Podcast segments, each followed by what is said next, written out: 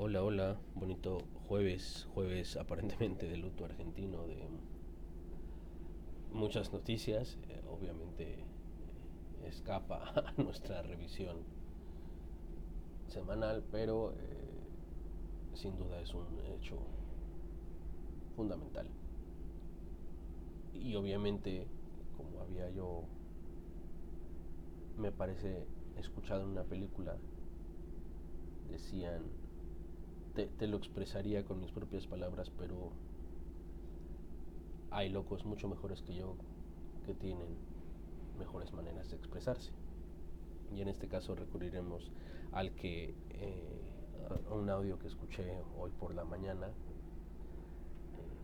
de Eduardo Galeano, que tengo entendido es uruguayo, pero aún así habla de, de Maradona.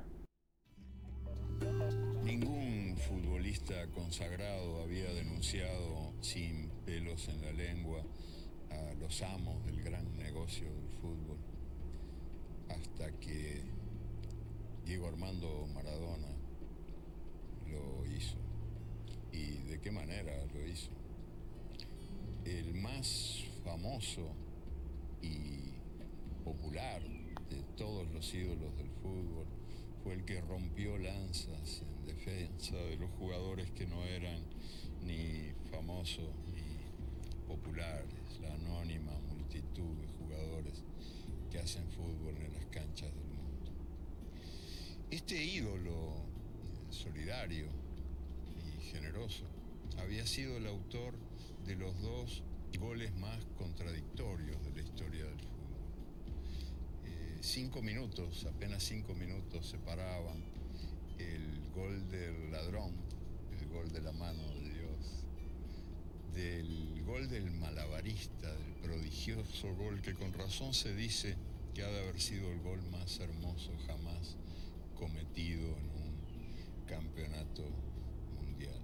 Fue el famoso, famosísimo partido de Argentina contra Inglaterra, que convirtió a Maradona en un hombre adorado, adorado por los dos goles, no solo por el, el gol, digamos, este, virtuoso, sino también por el gol pecador y probablemente más por el gol pecador que por el virtuoso. Él se convirtió en una suerte de Dios sucio el más humano de los dioses. Eso quizás explica eh, e, esta veneración eh, universal que él conquistó más que ningún otro jugador, un dios sucio, eh, que se nos parece, mujeriego, parlanchín, borrachín, tragón, irresponsable, mentiroso, fanfarrón. Pero los dioses, por muy humanos que sean, no se jubilan. Y a la hora del adiós, el adiós a las canchas, mm, Maradona no pudo volver a la, anónima multitud de la que provenía. La exitoína es una droga muchísimo más devastadora que la cocaína, aunque no la delatan los análisis de sangre ni de orina. Creo que hasta está de más un poco profundizar sobre este tema, tal vez un poco ríspido de, de lo que toca Galeano puesto que él es eh, escritor, ¿no? Y prácticamente a eso se dedica, pero yo tendría un poco mi, mi, propia interpretación en cuanto a lo que él dice, ¿no? De, de este, de este Dios humano. Pues me, me, parece que el acierto y la... Pues sí, ahí sí, la, genialidad de esta literatura griega es justo darle ese dote a sus dioses, ¿no? De estos errores humanos, de eh, estos apetitos que no pueden reprimir.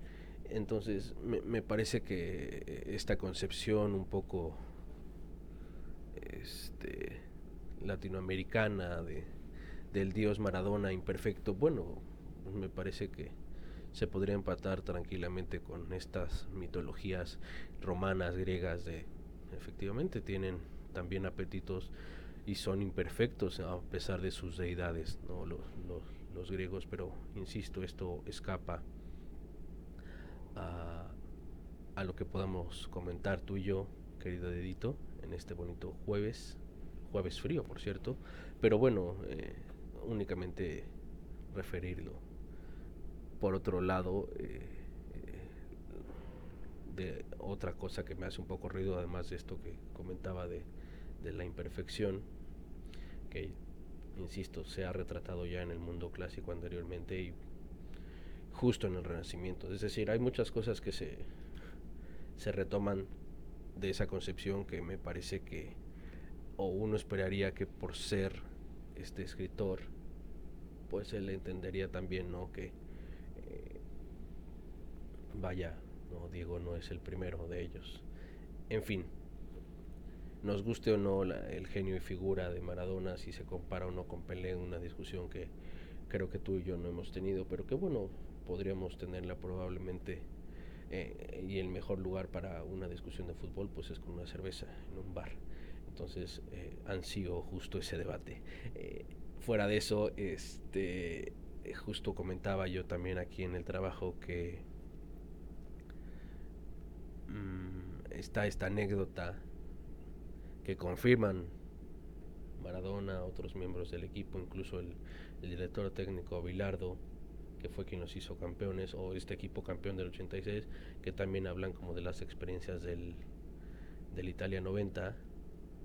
Y, y ahorita me, acordé mucho de, como de, esta plática porque justo eh, lo, lo, que les comentaba yo, de lo que les hacía referencia es que estaba este análisis, ahora que también está lo de la corona, muy, muy en boga, era un documental que trataba como esos periodos de Maradona en la selección, entonces sí hablaba como que no estuvo en el 78, que les fue mal en el 82, bla, bla, bla, pero en el 86 culmina.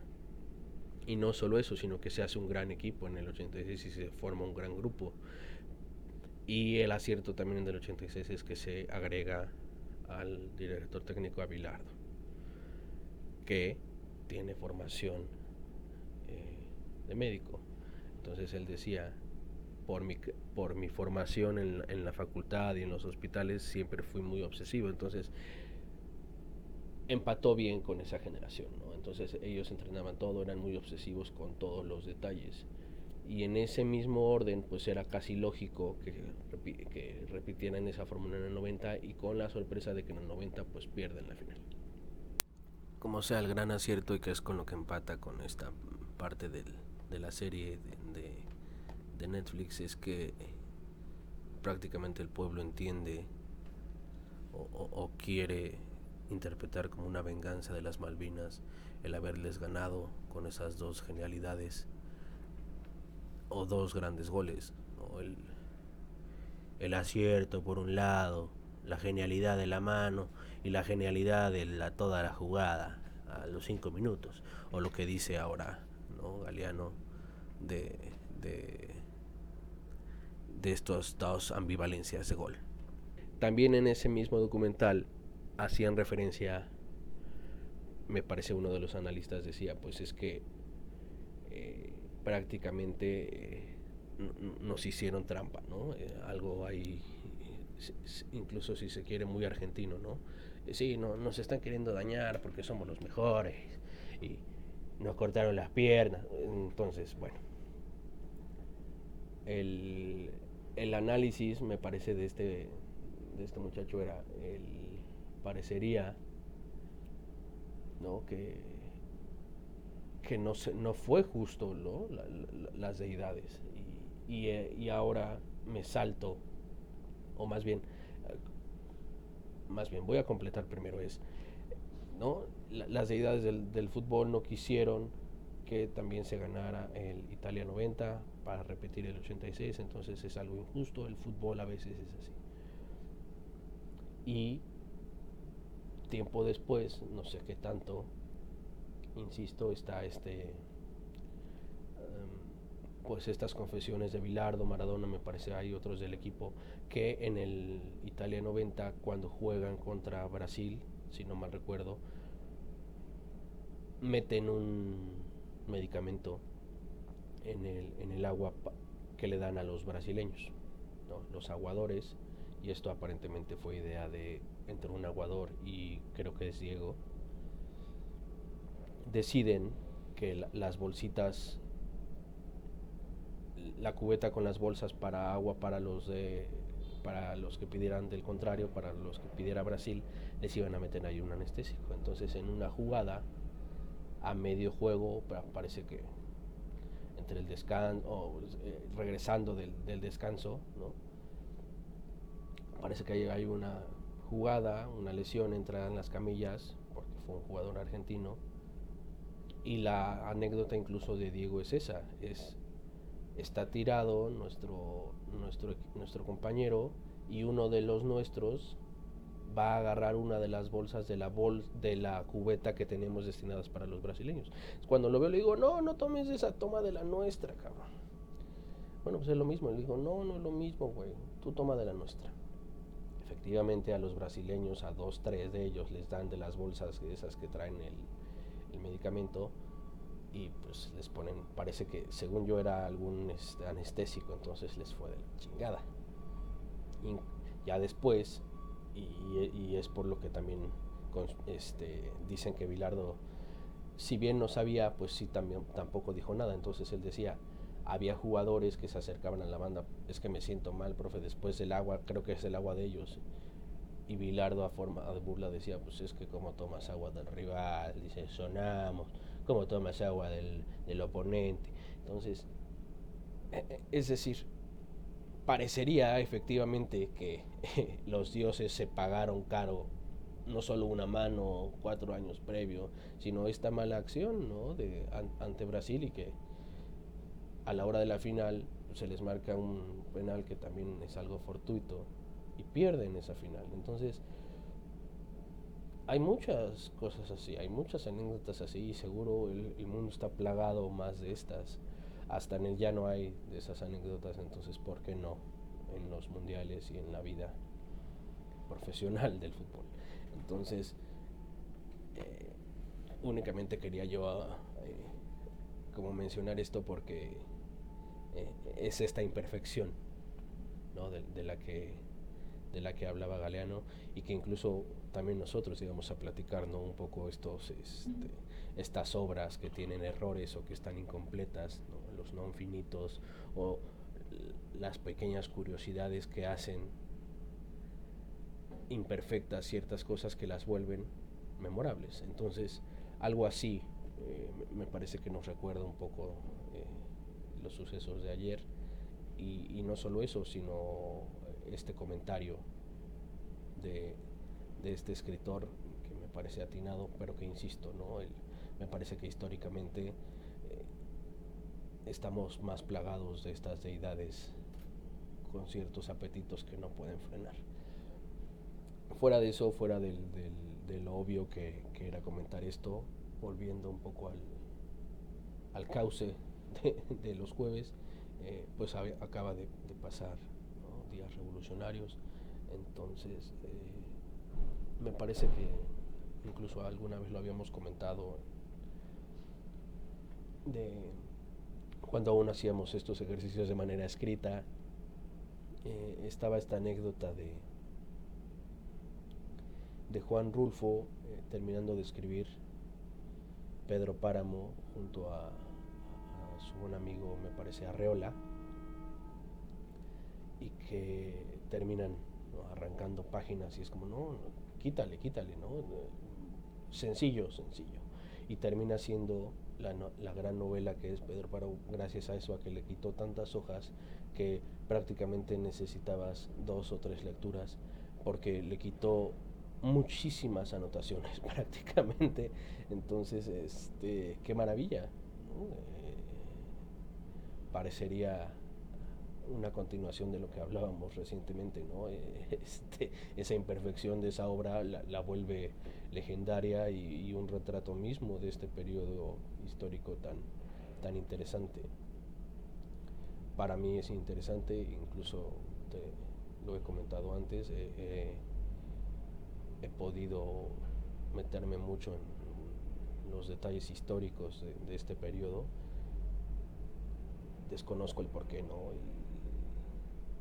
Únicamente lo que puedes obtener a veces con las lecturas históricas y, ciertos análisis es eso, que atinaba sabiamente otro historiador que es Alejandro Rosas, muy, muy actual. Él decía, pues únicamente tenemos que el gran logro de la revolución es haber institucionalizado la corrupción, el robo, el presidencialismo. Entonces, si bien a veces te quedas mucho con ese mal sabor de boca de te estoy leyendo pura porquería aquí, este, no deja de ser interesante y este tipo de historias alrededor, si no de los protagonistas, pues sí de los que mejor la supieron plasmar, pues también vale mucho la pena. Entonces no quería dejarlo de lado. Eh, decía también un, viejo chiste, que viva en la menstruación, compadre. Compadre será la revolución. Bueno, el chiste es que corre sangre, hombre. Que viva la menstruación. Entonces, con ese mal chiste podemos seguir nuestras vidas adelante. Creo que no tengo otras cosas que contar por ahora. Ah, espero ansioso tu respuesta, tu voz. Y nada, eh, cuídate mucho. Me, da gusto poder hablar contigo nuevamente. Y venga, eh, feliz jueves.